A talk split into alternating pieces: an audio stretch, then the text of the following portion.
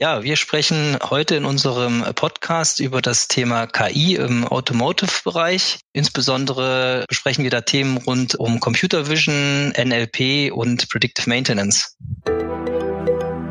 Sie hören den Podcast vom KI-Bundesverband, dem Podcast von Deutschlands größtem KI-Netzwerk aus Startups, KMUs, Unternehmen, Politik und Entrepreneuren.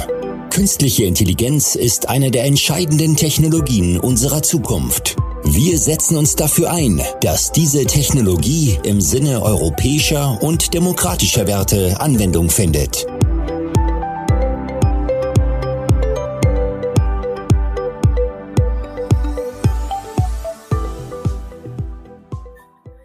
Hallo und herzlich willkommen bei der mittlerweile achten Folge vom KI-Bundesverband, unserem Podcast für die aktuellen Neuigkeiten rund um KI. Mein Name ist Tobias Oberauch, ich bin Executive Consultant bei der CGI und darf zusammen mit dem Michael und dem Sven den Bereich Baden-Württemberg für den KI-Bundesverband leiten. Mit mir ist wie immer der Lukas. Ja, hallo Tobias, schön, dass wir eine neue Folge produzieren. Mein Name ist Lukas Spreiter, ich bin Gründer von Unetic, einer Agentur für künstliche Intelligenz und leite die Regionalgruppe Bayern im KI-Bundesverband und die Arbeitsgruppe Nachhaltigkeit.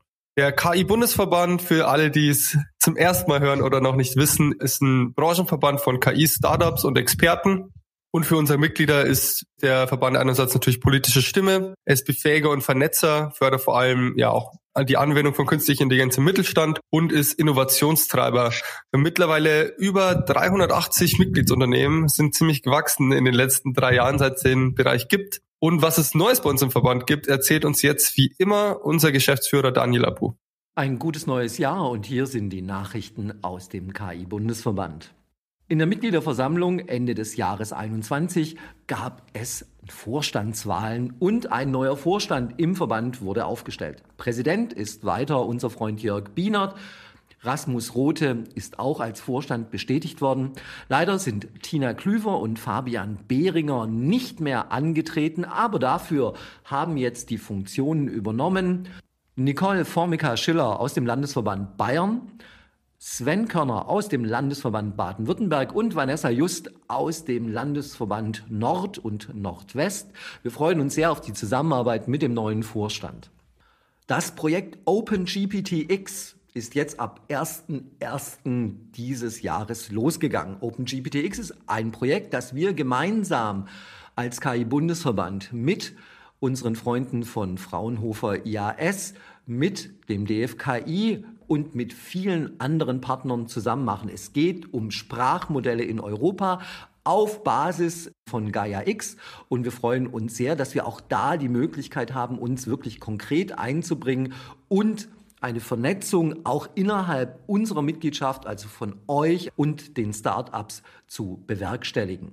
Ja, vielen Dank, Daniel, für die Neuigkeiten. Lasst uns direkt in das Gespräch einsteigen. Für mich besonders spannend, weil Automotive-Branche meine Branche ist, in der ich beheimatet bin und vor allem auch in dem Bereich Manufacturing. Und wir haben heute zwei interessante Gäste eingeladen, den Danny und den Georg. Dann stellt euch doch gerne mal vor. Ja, hallo, mein Name ist Georg Gabelmann. freue mich, dass ich heute dabei sein kann. Ähm, ich arbeite bei der ZF Friedrichshafen AG und bin da im Bereich der IT zuständig für die ganzen Themen rund um Artificial Intelligence, Data Science und Advanced Analytics. Genau, ich bin Danny Klaus, ich bin IT-Consultant bei Double Slash. Double Slash ist ein mittelständisches äh, IT-Beratungsunternehmen, an dem mittlerweile ZF auch äh, Anteile hat und ich bin hier für unser Advanced, unsere Advanced Analytics Projekte verantwortlich. Sehr schön. Dann herzlich willkommen bei uns im Podcast. Wir möchten nämlich direkt in das Thema einsteigen, das aktuelle Thema KI im Bereich Automotive und Industrietechnik. Dann gebt uns doch mal einen Einblick. Ich habe schon gehört, es gibt drei spannende Themen heute. Computer Vision, NLP und Predictive Maintenance. Sucht euch ganz schon mal eins raus, mit dem ihr anfangen möchtet. Und ich freue mich schon, dass ihr uns einen Einblick geben könnt. Was ist denn der aktuelle Stand? Ja, können wir sehr gerne machen. Ja, danke, Tobias. Ähm, also wie gesagt, die drei Themen sind ähm, super spannend für uns. Ähm, ich würde gerne mal mit dem Thema Computer Vision direkt einsteigen. Das ist ein Thema, das wir uns jetzt auch groß auf die Fahne geschrieben haben. Einmal, weil das Thema äh, schon technologisch relativ ausgereift ist. Also da gibt es schon gute Fortschritte, das funktioniert schon sehr gut. Ähm, auf der anderen Seite ähm, sehen wir unglaublich viel Potenzial in diesem Bereich, dass wir das bei uns im Manufacturing auch eingesetzt bekommen. Danny, hast du da vielleicht auch ein paar konkrete Beispiele noch? Ja, also zum Beispiel, ähm, also auch ein Projekt, wo wir mit euch zusammenarbeiten, Beispiel äh, Dokumenteerkennung, ja, Duplikate dort entsprechend zu erkennen, da eben ja entsprechende Methoden aus dem Bereich Computer Vision einzusetzen. Das ist jetzt ein konkreter Anwendungsfall. Genau. Genau, ein anderes Thema, was, was eben auch noch ganz heiß bei uns jetzt diskutiert wird, ist schon auch das Thema, ich sag mal, AI-based Quality Inspection, also das, was da wirklich einsetzen, End of Line, dass wir wirklich Qualitätsprüfungen von einzelnen Produkten machen. Keine Ahnung, sind die richtig zusammengebaut? Ist zum Beispiel eine Lackierung, ist der Farbverlauf sauber, sind da keine Einschlüsse drin oder irgendwelche Defekte, ähm, ich sag mal kleine Risse oder irgendwie etwas, ist eine Schweißnaht in Ordnung und das kann man eigentlich schon sehr gut erkennen. Habt ihr da auch schon direkt jetzt was im Einsatz bei euch bei ZF? im Produktiven und was sind da vielleicht so die mhm. Herausforderungen von so, äh, um das, so ein Computer Vision System aus der Sandbox, mhm. in der man immer die idealen Bedingungen hat, also in den produktiven Einsatz rüberzubringen? Ja, da, da sprichst du einen sehr guten Punkt an, Lukas. Also, ähm, ja, wir haben schon, ähm, wir haben schon einzelne, ich sag mal, erfolgreiche Piloten implementiert die aber an gewissen Stellen noch nicht wirklich skalierungsfähig sind. Und da kommen wir eigentlich auch direkt zu den Herausforderungen. Also ich sage mal, so Visual Inspection Systeme haben wir schon seit fast Jahrzehnten im Einsatz tatsächlich. Jetzt wählt halt diese Komponente Machine Learning oder AI-based ähm, Inspection noch hinzu, dass wir wirklich intelligente Bilderkennung noch dazu steuern. Und an der Stelle haben wir, wie gesagt, schon erste sehr erfolgreiche Deployments hinbekommen. Jetzt stehen wir aber vor der Herausforderung, wie tragen wir das in die große, weite ZF-Welt? Heißt, ähm, wir haben, ich sag mal, sehr großes Brownfield bei uns an, an heterogenen, an einer heterogenen Systemlandschaft, verschiedene auch Manufacturing, Execution Systems und so weiter. Ähm, und da ist es immer relativ schwierig, ein Standard oder ein Blueprint zu finden, wie wir das, ich sag mal, im großen Stil skalieren und ausrollen können. Und das ist jetzt durchaus eine Herausforderung, uns diesem Thema jetzt auch mal ähm, zu nähern. Was auch, was ich als eine Herausforderung äh, sehe, also es gibt äh, im Bereich Computer Vision natürlich auch schon viele, sage ich mal, vorgefertigte Services. Also Beispielsweise von Azure gibt es ja entsprechende Services, die ich da nutzen kann. Aber man hat es natürlich auch äh, häufig dann trotzdem immer wieder mit individuellen Problemstellungen zu tun, ja, wo ich dann halt, äh, also zum einen natürlich äh, Daten auch entsprechend gelabelt vorhanden haben muss. Das ist eine große Herausforderung. Also wie kriege ich große, große Datenmengen entsprechend gelabelt aufbereitet und äh, inwiefern kann ich da auch diese vorgefertigten Services wirklich auch äh, gut nutzen und einsetzen für meine spezifische Problemstellung oder muss ich nicht gegebenenfalls dann wieder sage ich mal, from scratch äh, anfangen und mir irgendwie mein eigenes Modell dort äh, zurechtbasteln, das dann halt möglichst gut dann auch für dieses jeweilige Problem funktioniert. Genau, also Wie ist es mit, mit diesen vorgefertigten Azure-Lösungen? Kann man sich so vorstellen, dass, dass man die eigentlich out of the box direkt benutzen kann oder äh, teilweise oder muss man die einfach mit meinen Daten neu trainieren und dann funktioniert's? Wie, wie läuft das meistens ab? Also grundsätzlich äh, kann ich natürlich bestimmte äh, Services dort äh, nutzen und entsprechend trainieren. Also beispielsweise gibt es auf Azure Services, da kann ich irgendwie zum Beispiel Fotos hochladen von irgendwie, weiß ich nicht, Bierflaschen oder sowas, manchmal ein Beispiel. Und dann label ich die von Hand und sag halt irgendwie, wenn das Foto da drauf ist, dann ist es eben die Bierflasche. Aber in der Produktion jetzt zum Beispiel, da habe ich es ja halt mit sehr viel spezifischeren Problemen zu tun. Also da muss ich vielleicht irgendwie einen kleinen Riss erkennen oder sowas, ja, oder sehr spezifische Dinge einfach, äh, die dann mit diesen Services dann eben wieder nicht so gut funktionieren. Ähm, und da auch eine Abschätzung dann zu machen, okay, kann ich das jetzt irgendwie mit etwas Vorgefertigten, ja, was es schon gibt, irgendwie nutzen und äh, oder muss ich wirklich für dieses Problem erstmal eine Lösung finden? Also ein Beispiel ist ja hier auch äh, Fahrbahnmarkierungserkennung. Ähm, das ist ja auch eine, eine, Herausforderung. Das kann ich halt nicht mit solchen vortrainierten Services äh, nutzen und einsetzen, sondern da muss ich halt eine eigene Lösung finden. Das ist halt eigentlich ein eigenständiges Problem.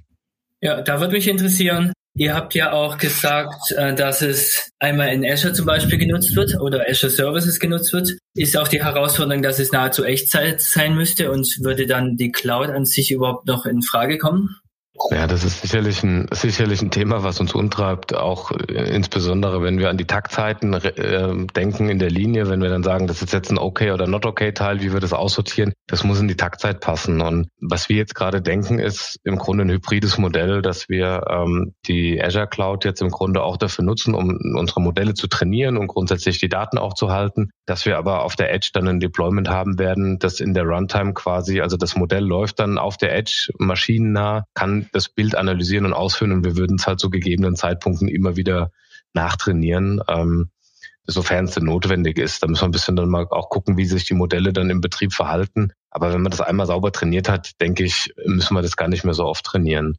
Das Ulkige daran, oder ich sag mal, eine weitere Herausforderung ist tatsächlich, was wir jetzt festgestellt haben, dass das Training machbar ist, also dass wir eigentlich diese Defekts ganz gut erkennen können. Es ist eher die Frage des Labelings auch manchmal, wenn wir zu KI, äh, die sogenannte HI dazu nehmen, die Human Intelligence, wenn wir unsere Qualitätsingenieure fragen, was ist denn jetzt eigentlich ein Defekt? Und selbst da diese Ground Truth eigentlich mal herzustellen, ähm, das ist durchaus auch eine Herausforderung, weil wenn ich drei Leute frage, kriege ich ähm, auch nicht für jedes Teil immer die gleiche Antwort. Also das, das kann passieren und das ist natürlich etwas, was man im Trainingsprozess auch berücksichtigen muss, dass es dann natürlich immer noch gewisse Unsicherheiten gibt. Und dann muss man natürlich mit den Anlagenverantwortlichen klären, in welche Richtung soll das Modell sich denn eher hinbewegen. Also eher über- oder untersteuern. Und je nachdem, wie risikoavers man ist, ähm, nimmt das dann vielleicht auch noch andere Wendungen. Mich würde auch äh, interessieren für den Bereich Computer Vision. Gibt es da noch so Punkte, wo auf jeden Fall beachtet werden müssen, um den Bereich sozusagen abzurunden?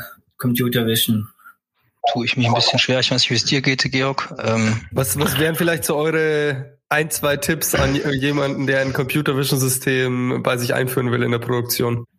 Ich meine, mein Tipp wäre jetzt an der Stelle tatsächlich, dass wir sagen, versucht, das groß zu denken, aber startet natürlich erstmal klein. Und so sind wir jetzt auch gestartet. Wir haben zwar ein paar coole Piloten gemacht, aber jetzt das Ganze, wie man das in der Factory sicher dann auch deployen kann, was ich gerade dieses Szenario ne, mit Cloud und On-Premise und, und äh, an der Maschine nah dran, das muss man erstmal ausprobieren. Wie, wie kann das wirklich äh, verheben? Und ich kriege da auch wahrscheinlich erstmal nicht einen riesen Invest für, sondern ich muss das erstmal an ein paar Linien oder ein paar Maschinen erstmal zeigen, dass es funktionieren kann und dass wir da wirklich auch Skaleneffekte erzielen kann. Also äh, wir denken schon auch groß, also im Sinne von, wir wollen das in hunderten Deployments dann irgendwann perspektivisch mal umsetzen können. Und da müssen wir besser und effizienter und automatisierter werden, sonst kriegen wir das mit der Mannschaft, die wir haben, gar nicht mehr gestemmt. Und da würde ich sagen, startet mal klein, probiert es einfach mal aus.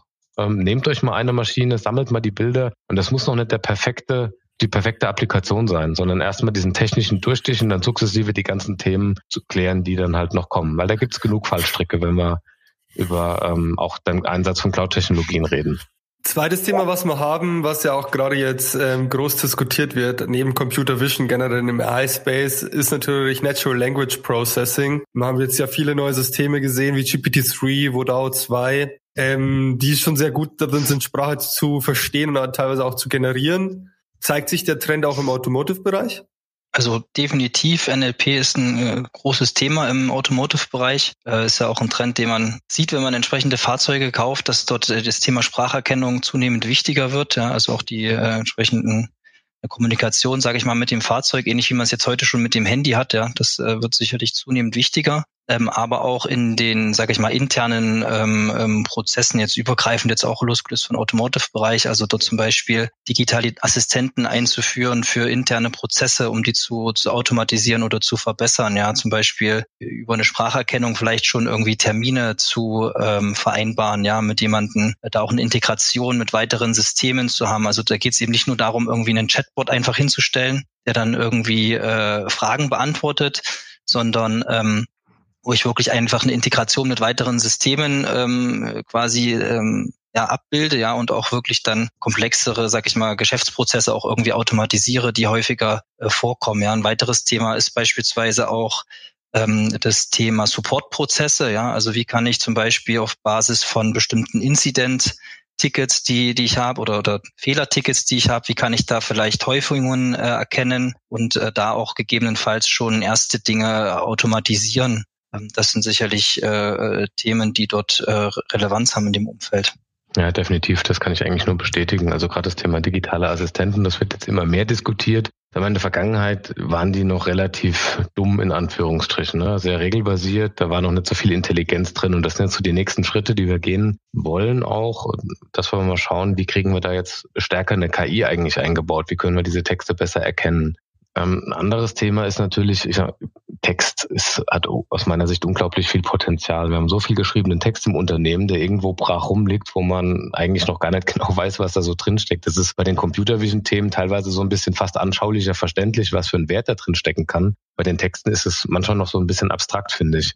Trotzdem gibt es da äh, interessante Ansätze. Also ein Beispiel, was wir in der Vergangenheit gemacht haben, ist von Qualitätsmeldungen, die zurückkamen, auch so Schadensbilder abzuleiten und die automatisch zu klassifizieren. Das ist jetzt auch noch keine Raketenwissenschaft, aber das hat schon einen unglaublichen Automatisierungsgrad reingebracht. diese Texte semantisch auszulesen, was da eigentlich ist, aus, auch aus verschiedenen Sprachen und jeder Servicetechniker schreibt da irgendwie eine andere kryptische Meldung rein und da kann die Technologie schon unglaublich viel bringen. Ein Ansatz, den wir auch gerade verfolgen bei uns, ist das Thema äh, AI Ops, ja, also dass ich den operativen Betrieb mit äh, KI-Methoden optimiere. Auch da äh, wenden wir NLP an, um beispielsweise auch dort ähm, ja, einfach Häufungen, bestimmte Muster zu erkennen auf Basis von Logdaten, die man zum Beispiel hat. Wobei das natürlich schon herausfordernd ist, ja, da halt einfach wiederkehrende Muster zu finden, auf die ich dann halt so eine KI trainieren kann. Also manchmal hat man ja so bestimmte Bilder in den, ähm, ja, in den Systemen, wo sich bestimmte Dinge hochschaukeln. Wenn ich da natürlich möglichst früh schon über ein bestimmtes Logging Informationen dort ähm, ja, rausfiltern kann, erkennen kann, äh, dann ist das natürlich gut, dann hilft es da natürlich möglichst früh gegenzusteuern, aber das ist durchaus ja, herausfordernd, einfach in dieser Komplexität dann wirklich ähm, ja, entsprechende Muster zu, zu finden und auch zu, zu haben, ja, die man dann wieder erkennen kann.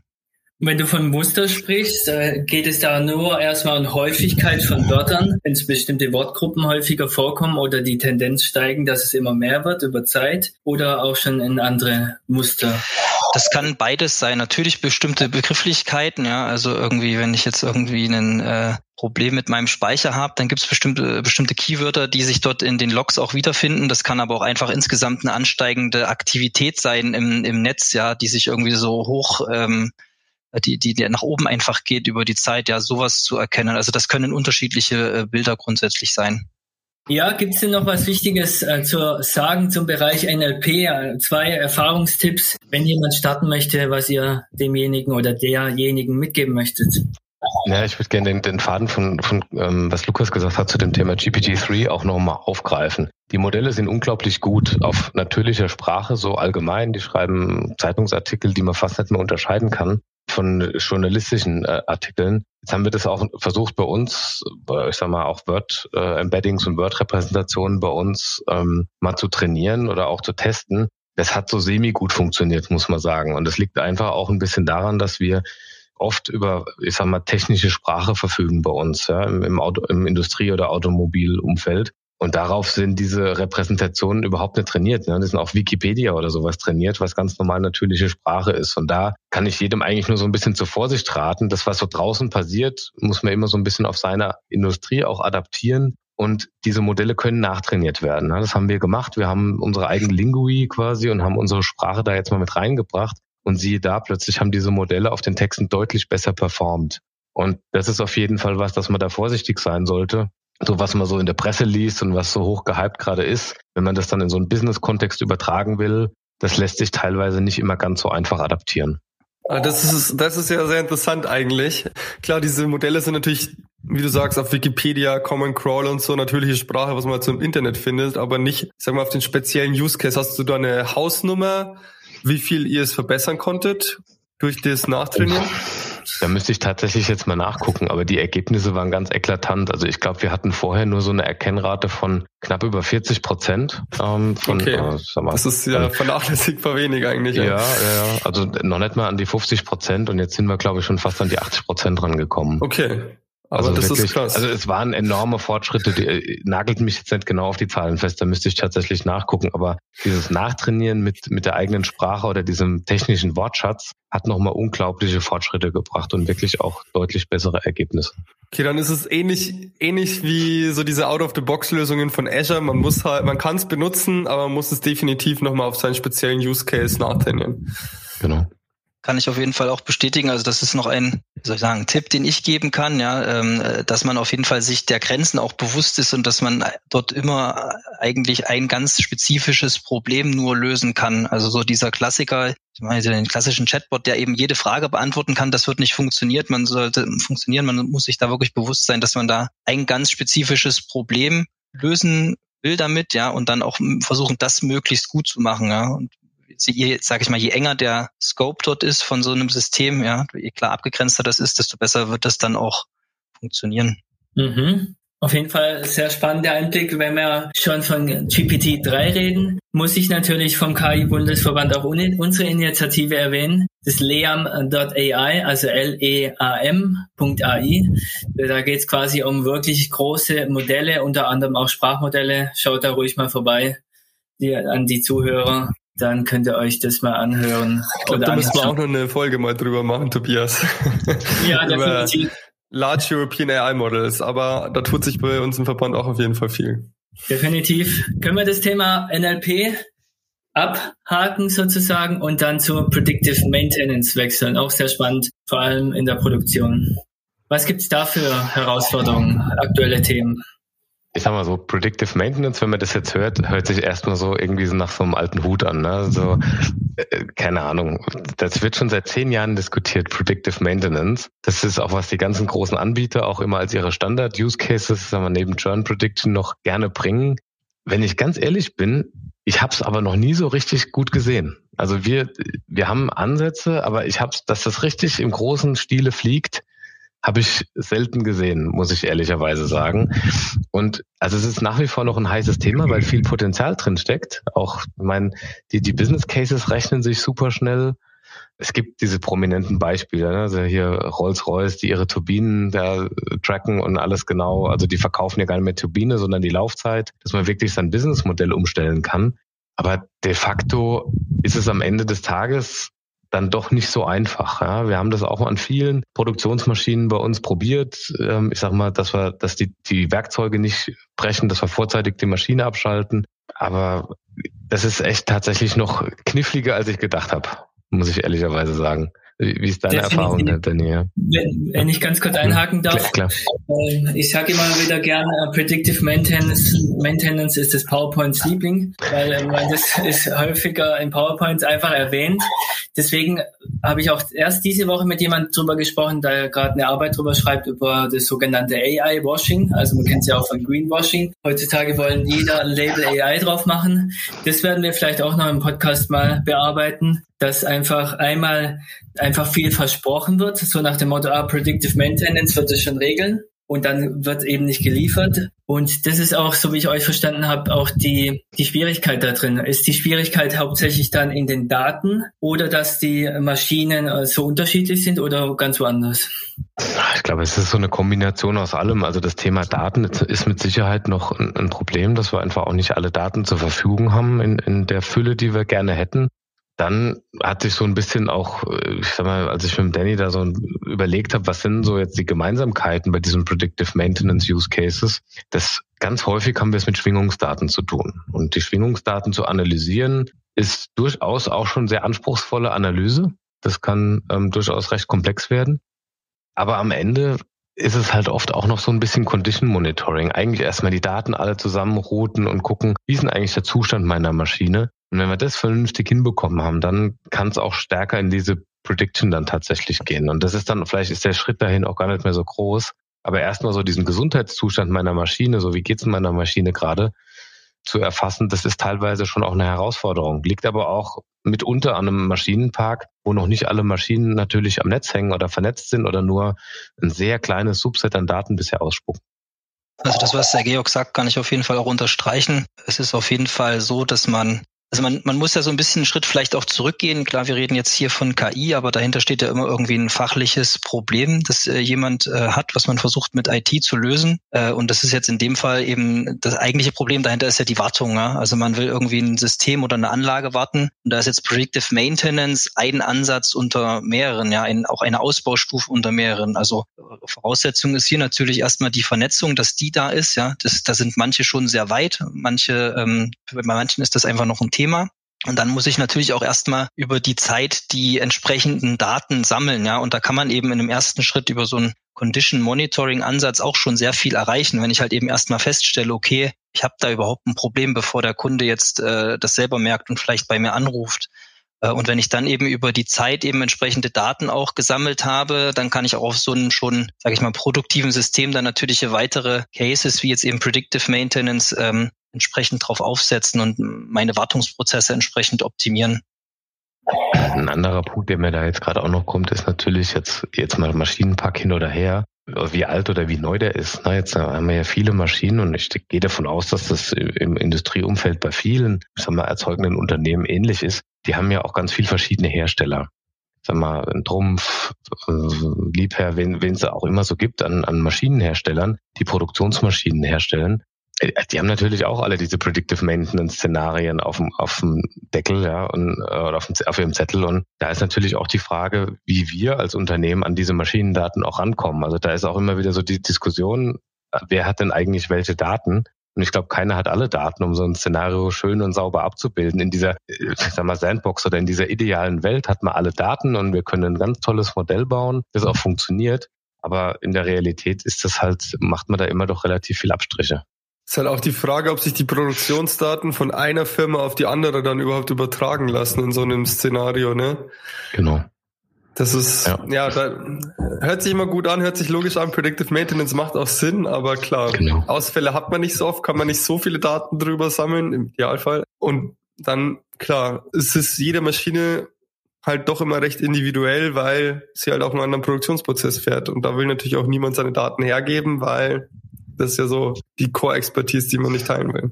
Ja, definitiv. Wenn dann müsste man eher überlegen, äh, wenn Sie äh, was Gemeinschaftliches machen, aber die Daten nicht weggeben müssen, haben wir ja, Lukas, eine Folge gemacht über Federated Learning. An den Zuhörer, vielleicht wäre das ein Ansatz. Was meint ihr? Wäre das eher ein Ansatz, dass der Maschinenbauhersteller an sich schon Informationen mitgeben müsste? Metainformationen, die dann ganz anders verarbeitet werden können, auch schon für Modelle?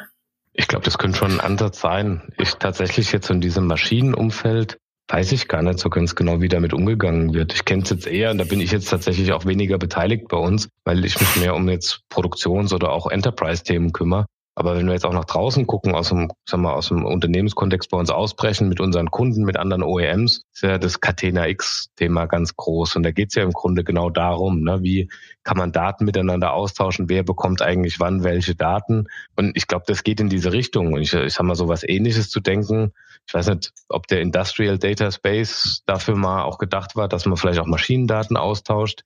Das ist jetzt der Zustand der Maschine. Interessant ist ja eigentlich auch vielmehr noch das Produkt. Ne? Also dass man wirklich guckt, welches Produkt wird denn verbaut, dass man diesen ganzen Produktlebenszyklus von ich sag mal, Birth und äh, ähm, also die, diese verschiedenen Zertifikate, die man sich da denken kann, bis sie dann halt ins Retirement gehen, das kann man ja beliebig komplex denken. Und ich glaube, da sind wir, ich sag mal, ähm, unternehmensübergreifend im Austausch, da stehen wir noch relativ am Anfang. So, jetzt gehen wir eh schon aufs Ende dieser Folge wieder zu, ähm, damit mich auch nicht überziehen. Wäre jetzt vielleicht noch so eine abschließende Frage meinerseits. Ähm, Tobias, darfst du dann trotzdem gerne noch eine Frage stellen. So, was glaubt ihr passiert so in den nächsten fünf Jahren? Welche Technologien, auch von den heute besprochenen, werden es so zur Marktreife schaffen? Werden großflächig eingesetzt werden? Wird es Predictive Maintenance schaffen, eine davon zu sein oder was denkt ihr? Also ich glaube tatsächlich, dass die Themen rund um NLP und Computer Vision weiter auf dem Vormarsch bleiben werden. Es werden mit Sicherheit auch noch ein paar andere Sachen kommen. Was spannend wird, ich glaube, diese ganzen Conversational AI-Thematiken, diese Bots, die werden sich stark weiterentwickeln, einfach weil da die Technologie weiter reift. Die werden auch im Unternehmenskontext stärker etabliert werden. Ja, ich gebe den, ich gebe die Hoffnung auch für Predictive Maintenance mit Sicherheit nicht auf. Ähm, ich glaube, wir werden über die nächsten fünf Jahre nochmal einen unglaublichen Fast Forward sehen. A, in der Technologieweiterentwicklung, aber auch B, ich sag mal, in dem Reifegrad oder auch in der Adoption in den Unternehmen. Alle machen so ihre ersten Gehversuche. Das ist jetzt so ein bisschen auch manchmal so das Tal der Tränen, dass man jetzt diese Erfolge doch nicht so schnell erzielt, wie ursprünglich gedacht. Die Workforce, denke ich, wird weiterentwickelt. Die Leute bilden sich aus. In, insgesamt würde ich sagen, wird der Reifegrad über diese fünf Jahre enorm steigen. Also ich glaube, dass es insbesondere bei den Technologien nochmal einen Schritt mehr Richtung Standardisierung auch äh, geben wird. Ja, also dass man eben das, was man jetzt schon in Ansätzen zum Beispiel bei ähm, Cognitive Services sieht bei Azure, ja, dass äh, das eben noch weiter ausgebaut wird, vielleicht auch dann schon spezialisierter sein wird. Vielleicht hat man dann ja auch schon für bestimmte, sage ich mal, äh, Use Cases auch schon vorgefertigte ähm, ja, NLP-Modelle, ja, oder ähnlich kann man sich im Bereich Computer Vision vorstellen, dass einfach diese Spezialisierung noch weiter zunehmen wird und auch die ähm, Standardisierung und ich äh, bin auch der festen Überzeugung, dass eben diese Cloud-Technologien ähm, weiter an, an äh, Wichtigkeit, sage ich mal, und Relevanz äh, dazu gewinnen werden. Ja, also das sieht man ja jetzt schon äh, in vielen Bereichen und äh, vielleicht müssen da auch ähm, ja gerade Firmen so im, im deutschen oder europäischen Raum noch mutiger werden, was eben den Schritt in diese Cloud-Landschaft äh, angeht. Ja, also das tun ja schon viele große Firmen aktuell. ähm, weil sie auch einfach sehen, dass die Anwendungen eben deutlich stabiler auch im Betrieb beispielsweise sind. Also diese Komplexität, diese Technologiekomplexität kann man eben in so einem Umfeld schon besser beherrschen. Ähm, und auch eben Themen wie Skalierbarkeit beispielsweise, ja, die kann man damit natürlich schon einfach viel, viel besser abbilden. Sehr schön. Ja, die Zeit rennt davon. Ist super spannendes Thema. Mir hat auf jeden Fall gefallen, äh, was ihr, der Hörer, auf jeden Fall definitiv mitnehmen sollte. Groß denken, aber definitiv erst klein anfangen. Nicht sofort mit 100 Use Cases parallel zu starten. Erstmal fokussieren, wenig Abhängigkeiten äh, zu anderen Herstellern auch zu haben. Habe hab ich auch schmerzliche Erfahrungen erleben müssen. Wie kann man denn klein anfangen? Ich kann auf jeden Fall empfehlen, sich äh, als denjenigen der Zuhörer, der jetzt starten möchte, auf jeden Fall an die Mitglieder wenden, beziehungsweise auch in die Regionalgruppen. Die, da sind wir ja fast in jedem Bundesland schon recht aktiv oder über mehrere Bundesländer hinweg. dann einfach mal starten, ins Gespräch kommen, an Events teilnehmen und natürlich weiterhin den Podcast hören. Erstmal vielen Dank für die Teilnahme. Vielen Dank, dass du wieder dabei warst, Lukas. Und wie gewohnt wünsche ich allen einen guten Morgen, guten Mittag, guten Abend und eine gute Zeit. Bis dann. Danke. Ciao. ciao. Vielen Dank. Ciao. Vielen Dank, dass Sie heute dabei waren. Wenn Sie mehr wissen möchten, besuchen Sie www.ki-verband.de.